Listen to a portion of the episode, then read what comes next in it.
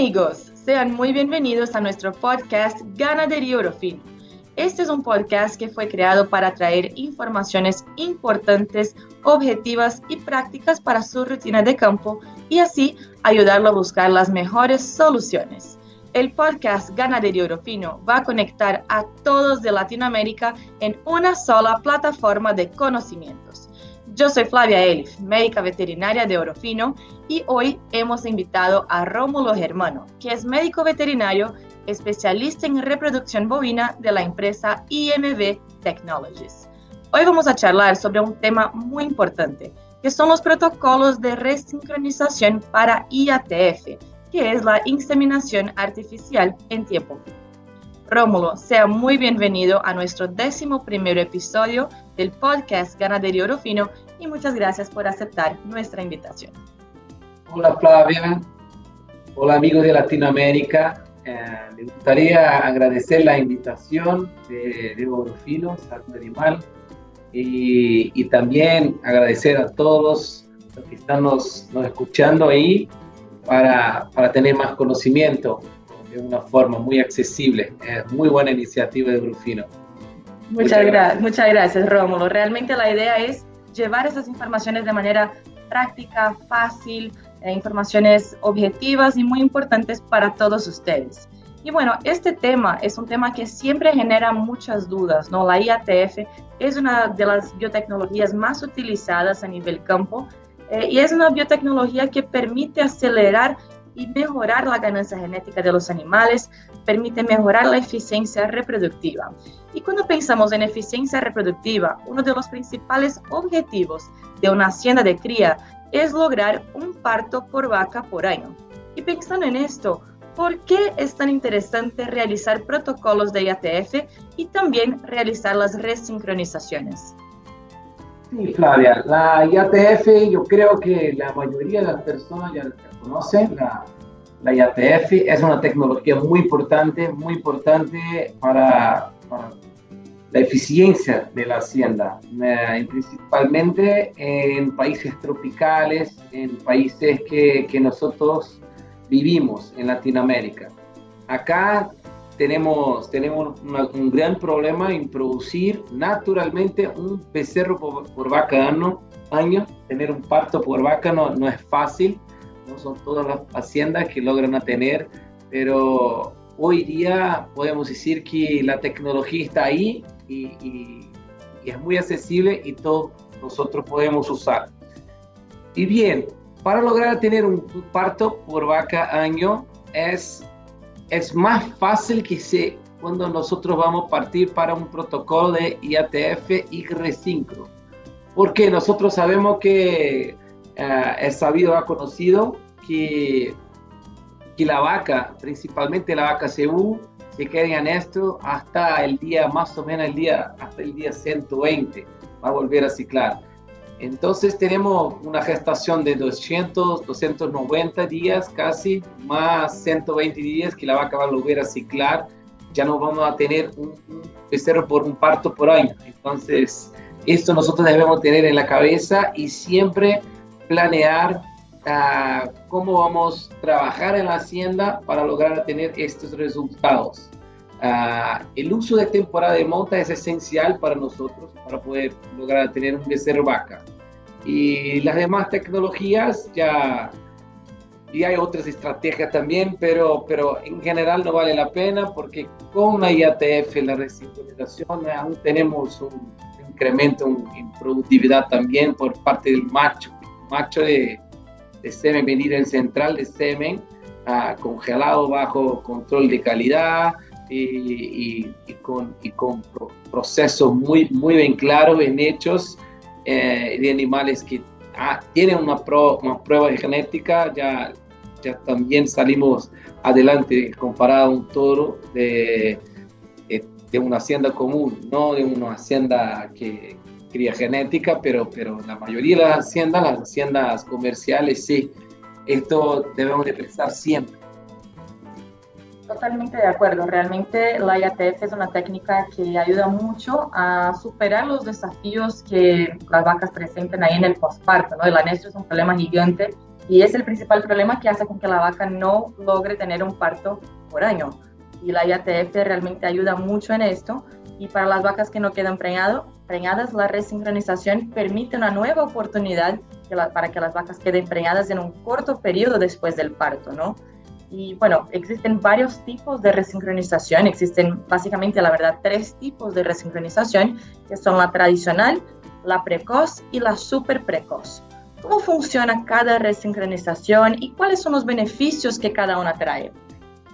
Bueno, la resincronización funciona porque, de la siguiente forma. Nosotros, como Hacienda, para lograr producir un ternero por, por vaca año, vamos a tener más o menos 70, 80 días para preñar la vaca, después que la vaca va a parir.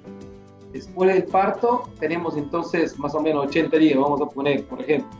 Y entonces, para que hagamos esto, si nosotros hacemos una IATF, más o menos podemos lograr tener por lo menos ahí 50% de las vacas preñadas. Y los, los otros 50% eh, son vacas que que deben volver a hacerlo. Si la vaca está en condición corporal buena, están después de la IATF vuelven a ciclar normalmente, pero la mayoría de las vacas no vuelven a ciclar. Entonces nosotros tenemos que entrar con, con cualquier tipo de IATF. Por ejemplo, las vacas que han, han tenido parto al, al inicio de la temporada de monta. Esta vaca nosotros no, no, no debemos de preocupar uh, de cuál tipo de sincronización vamos a hacer. Si hacemos una resincro, uh, palpando la vaca con 30, 35 y haciendo la segunda IATF, uh, después de 30 días, uh, que sea con 60 días, 70 días, aún vamos a tener un, eh, un parto por año en, la mayoría de las vacas. Y 80% de las vacas que, que han que quedar en el, el rebaño, más o menos, deben lograr tener. Y, y, y cuando estamos en situaciones que, que la vaca hay que ser inseminada más rápido porque a, la vaca ha parido, por ejemplo, dentro de la temporada de monta. Entonces nosotros tenemos que acelerar un poco y partir para estrategias en que nosotros vamos a inseminar la vaca el día cero, por ejemplo. A 22 días después, nosotros ponemos otro dispositivo de progesterona a la vaca uh, y empezamos otro protocolo de, para resincronización. Esta vaca en el, el día 30 va a ser, va a ser inseminada, va a ser hacer el retiro del dispositivo y el diagnóstico de gestación. En todas las vacas que, que no tuvieran preñadas al día 30 después de la primera IATF, nosotros vamos a continuar el protocolo con la prostaglandina, con, con, con la ECG, y con el cipionato de estradiol o que sea el protocolo que estén usando uh, para resincro, ahí nosotros vamos, nosotros vamos a inseminar esta vaca con 32 días. Y si ponemos 32 días más, nosotros podemos hacer más IATFs, más otra IATF y hacer hasta tres uh, eh, IATF resincronización. Uh, es una estrategia muy buena cuando tenemos vacas también, que aún tienen, hay menos tiempo uh, para, para, ser preña, para quedarse preñada en la temporada de monta. Hay una estrategia también que, que nosotros podemos meter un dispositivo al 14 días después que la vaca ha sido inseminada la primera vez.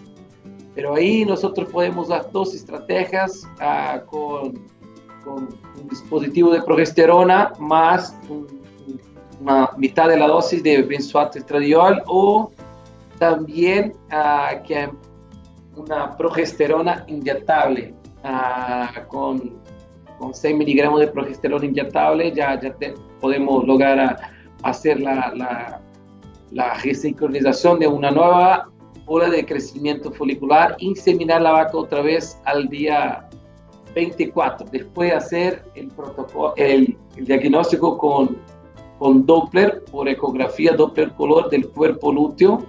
Si ese corpóreo está activo con 22 días, uh, esto nos dice que la vaca se queda preñada al día 22. Y ahí vamos a inseminar las vacas vacías al día 24. Entonces, con esta estrategia podemos hacer uh, tomar en cuenta que desde el día 0 hasta el día 48 nosotros podemos hacer tres inseminaciones a tiempo fijo.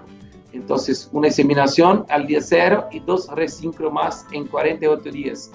Entonces, esto es, es, es una gran evolución hay algunas haciendas que, hay bastantes haciendas que usan acá en Brasil y, y también en Latinoamérica ya, ya algunos técnicos ya implementan la tecnología, pero debemos estar atentos siempre eh, a, en la realidad que nosotros estamos en cada hacienda. Cada hacienda es una hacienda, entonces uh, debemos de ver cómo antes de planear un protocolo de resincro, uh, nosotros tenemos que mirar otros detalles uh, de particulares de cada zona, de cada país, de, de cada clima, por ejemplo, y de cada vaca también.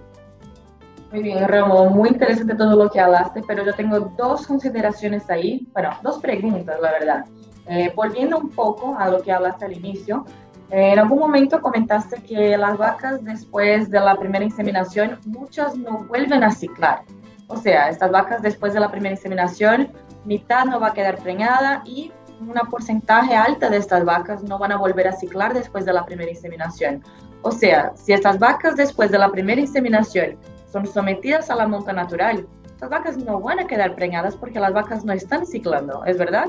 Sí, es verdad, es verdad, las vacas pueden, sea, hay muchas vacas que no, vuelven, a ciclar después del protocolo de ITF porque nosotros sabemos de la importancia de, de la LH para ovulación, por ejemplo. Cuando hacemos la IATF eh, y, la vaca se queda por ocho días, siete días, ocho días, pero un plazo mayor, mayor más grande que, que cuatro o cinco días. Ya va, la vaca va mantener un stock de LH en el hipotálamo para tener folículos más grandes. Y, después de eso, eh, la, vaca, la vaca puede volver a bajar LH y no va a presentar celos, no va a ovular. Y entonces la resincronización siempre es la mejor estrategia. Uh, pero ¿por qué yo, yo, yo, hablo un poco que hablo, dejo claro, por ejemplo, dejo claro a la gente que, que van, cuando van a usar la, la resincro es un problema mano de obra, que a veces no hay técnico para hacer eh, inseminación, resincro y, y, otra, y la segunda resincro también es la mejor estrategia, es muy eficiente. Cuando usamos una IATF también nosotros aún tenemos que mantener un volumen, número de toros en la hacienda grande. Cuando usamos dos IATFs nosotros bajamos el número de toros de la, de la hacienda. Entonces, a partir de dos IATFs se hace una IATF y resincro, la hacienda va a generar, va a ser más lucrativa, va a tener, va el costo de producción de un becerro, becerro va a bajar, uh, porque se va a comprar un toro en el mercado eh, fácilmente, haga la cuenta en su país, cuántos protocolos de IATF con toro y mano de obra se, se compra con un, con un, valor de un toro, de un toro bueno uh, para, de genética para, para, para cubrir sus vacas. Entonces, esta cuenta nosotros tenemos que hacer uh, localmente y evaluar mano de obra, pero la estrategia más interesante siempre es eh, hacer una IATF seguida de resincro una vez o dos veces, depende si quieres sacar todos los toros de la hacienda y no manejar toros o manejar toros de más grande calidad, uh, repase puntual de las vacas, entonces podemos hacer tres IATFs y, y te puedes comprar un toro de, de genética mejor y ahí tener pocos hijos, porque un toro, uh, si quieren, también uh, busquen en los datos de la hacienda, todos que conocen una hacienda, que tiene una hacienda y que tiene los datos, cuántos hijos cada toro deja por año en una temporada de monte.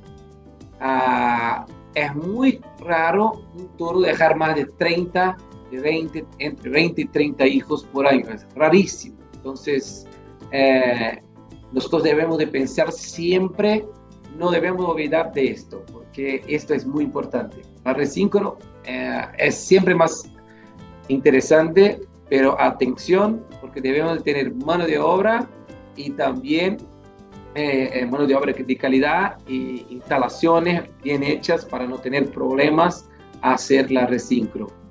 Muy bien, o sea que sí o sí debemos hacer resincronizaciones, es la mejor estrategia reproductiva para lograr esta eficiencia reproductiva deseada de un ternero por vaca por año. Y pensando ahí en estos tres tipos de resincronización que nos estaba comentando, eh, en términos de eficiencia reproductiva, para reducir el, el periodo de servicio, la resincronización súper precoz, que es esta que empieza 14 días después de hacer la primera inseminación, sería la más indicada. Sin embargo, este tipo de resincronización puede ser un poco más compleja o más difícil porque tenemos la necesidad de hacer un diagnóstico de gestación que es un poco distinto. En general, el diagnóstico de gestación se hace en el útero, para, pero para hacer el diagnóstico de gestación en la resincronización súper precoz, donde el diagnóstico de gestación es realizado a los 22 días después de hacer la primera inseminación, este diagnóstico debe ser realizado en el cuerpo lúteo, ¿no? Bueno, ¿cómo funciona este diagnóstico? Bueno, este diagnóstico funciona como es una herramienta sencilla, no, no es complicada, pero tampoco, tampoco debemos hacer sin, sin tener un, cuidado muy grande, debemos tener un cuidado muy grande para hacer el diagnóstico en, en el cuerpo lúteo. ¿Por qué? Uh, porque exige un, un entrenamiento con, con alguien que, que, tenga una experiencia uh, de hacer este tipo de diagnóstico y también el más importante, además del, del, del entrenamiento también, es, es, la calidad del equipo que vas a usar para hacer ecografía Doppler. ¿Por qué? Uh, el equipo Doppler, el, eh, el equipo Doppler es, es el equipo que nos va a dar como una imagen de color en todo que es uh, movimiento de las células del sangre. Entonces, esto nosotros estamos buscando. Pero el seteo del equipo uh, son detalles que, que, son muy importantes. Y hay equipos que no logran tener uh, la sensibilidad para, para obtener para nos, nos presentar en realidad a la, toda la vascularización que hay en el ovario, uh, en el ovario, en el cuerpo lúteo uh, y en, la, en el cuerpo lúteo, en, el, en, los vasos que van a llevar sangre a las células que producen progesterona, que es la hormona que mantiene la gestación. Entonces, uh, nosotros tenemos que entrenarse y cuidar con cuál equipo vamos a usar, porque el equipo hay que tener la, la sensibilidad suficiente para esto. Y en general, los equipos más económicos del mercado no logran tener esta sensibilidad. Y esto uh, ha sido un problema porque uh, la gente, la, los técnicos uh, están por leer la tecnología, cómo se hace, y, y, no, y, no, y no tiene los detalles de la, del, del, seteo del equipo.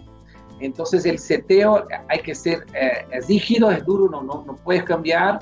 Nosotros toda vez que sale un ecógrafo nuevo, que, que hay un lanzamiento de un ecógrafo, nosotros debemos de poner este ecógrafo al lado de otro conocido y lograr a obtener un, una, una, una, una imagen muy similar de vascularización del cuerpo lúteo, uh, porque cada ecógrafo tiene un seteo distinto, pero tenemos que, debemos de ver la misma cantidad de sangre en la misma vaca en el mismo momento, por ejemplo. Entonces, este es el detalle que, más, que es más complicado. Pero esto es con la gente que hace entrenamiento, con, con las personas que tienen, con los técnicos que tienen práctica, con la tecnología. Nosotros hacemos, con, ya hicimos con Orufino, Uh, yo ya, ya, he entrenado más de 300 personas para, para hacer Doppler color en toda Latinoamérica. Y nosotros todos los años estamos haciendo entrenamientos en, en Brasil y en otros países también, IMB y, y Orofino, para, para reducir uh, la cantidad de problemas porque cuando se tiene un problema que, que te vas a decir que la vaca está preñada, bien, está preñada al día 22, y al día 30 no confirma la preñez. Eh, dos cosas pueden pasar. si todo está bien con el técnico, con el entrenamiento y con el ecógrafo, estas preñeces ah, que, que, que, van a perder entre el 22-30 debe de ser naturalmente, puede ser naturalmente, porque ocho días son ocho días para perder una, gestación y es una fase muy delicada del, del, crecimiento del embrión, de formación del feto. Entonces, las pérdidas son grandes ahí. El normal es de 5 hasta un 12%, es aceptable, normal. Y, y, si tenemos un ecógrafo que nos presenta más sangre que realmente existe, nosotros vamos a decir que hay más vaca preñada en la primera IATF, por ejemplo. Las, las tasas de concepción van a ser muy grandes.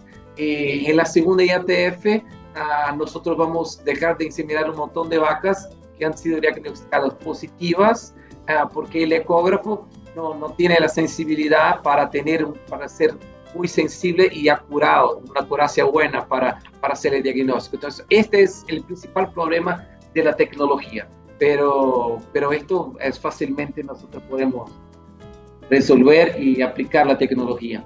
Claro que sí. Entonces, bueno, el diagnóstico como tal no es que sea difícil o complicado, es un diagnóstico basado en la vascularización del cuerpo lúteo, pero lo más importante es tener una buena capacitación, conocer la técnica, saber cómo hacer esta, esta visualización de la vascularización y principalmente tener un equipo adecuado que esté preparado para hacer este tipo de diagnóstico, porque si el equipo no es bueno, podemos aumentar los falsos positivos, ¿no? decir que la vaca está preñada y al final la vaca está vacía y así al revés de mejorar la eficiencia reproductiva, que es nuestro objetivo, vamos a bajar esta eficiencia porque no vamos a lograr inseminar estas vacas que quedaron vacías y fueron mal diagnosticadas por cuenta de un equipo que no es tan sensible. Entonces, realmente conocer la técnica y tener un equipo de calidad son muy importantes ahí para el éxito de utilizar este tipo de resincronización. Bueno, y hablando de estas resincronizaciones, hablamos ahí que hay tres tipos de resincronización y quería preguntarte si los protocolos de resincronización son iguales para cada una. O sea, el protocolo de resincronización tradicional va a ser igual al protocolo de resincronización precoz y del super precoz. ¿Cuáles son las diferencias ahí a considerar? Bueno, Flavia, hay un... La, puede ser igual, pero en la recicla es súper precoz, no, pero en la precoz ah, en general es el mismo protocolo de la primera uh, IATF, pero debemos de bajar la dosis de benzoato de estradiol ah, al día cero en, en novillas, en, eh, en vaquillas, en novillas y, y, bueno, en vacas, tranquilo, mantener dos, dos 2 miligramos de, de benzoato estradiol al día cero, ah, pero en ovillas y vaquillas no. Y entonces, entonces este detalle que, que, va, a cambiar. Y cuando migramos para, para la recinclo super precoz, al 14, 15 días, depende de la agenda también ahí, uh, te puedes cambiar al día 13, 14, 15, y, y, también Ah, hay, hay, hay, investigaciones que, que, presentan los datos con mitad de la dosis, un miligramo de, de, de, de al día cero. Y, hay, y, el trabajo que, que, hicimos al principio ah, sería con 100 miligramos de progesterona inyectable, que esto, esto, esto es muy seguro para aplicar el día 14 y, no, no, tener, no tener riesgo de, de luteólisis. Pero con el benzoato hay, hay trabajos más, más nuevos que, presentan que se puede usar. Ah, también hay trabajos eh, más antiguos que intentaron ah, hacer una aplicación de benzoato al día 13 y, y lograron tener en, en ganado Taurus una pérdida gestacional de la primera inseminación, pero no, tal vez el número no, no sería tan grande y hoy día tampoco es tan grande, uh, no está tan cierto uh, esto en todas las razas de ganado, por ejemplo, todas las razas, no, pero todas las líneas como, como Tauros e Índigos. En Tauros hay, hay, hay, hay más de un, de un trabajo que presenta que puedes tener pérdida gestacional con, con estrógeno al día 13, 14, Ah, y con progesterona no, no tenemos pérdida gestacional. Y, pero, pero hay que estudiar más esta parte y, y a ver en todos, todos los, los, tipos de ganado. En ganado que los, las investigaciones de Guilherme Pugliese han sido hechas con Nelor y Nelor Angus. Ah, entonces, Nelor y Nelor Angus, tranquilo. Brahma, Brahma Brangus también va a ser tranquilo, ah, probablemente. En ganado Holstein sabemos que aumenta la pérdida gestacional, aumenta la luteólisis con, con benzoato de estradiol, la día 13-14, y, un, y, un, trabajo con Angus y Erifo también de, de Gabriel Bo, también he presentado, pero es hace mucho tiempo, pero he presentado pérdidas gestacionales con aplicación de benzoato al día, al día 13, 14, más o menos también. Muy bien, o sea que en resumen, el protocolo como tal es prácticamente igual para los tres tipos de resincronización. Lo que puede cambiar sería el inicio del protocolo, el día cero del protocolo. Para la tradicional y la precoz, básicamente igual, benzoato estradiol y dispositivo intravaginal de progesterona.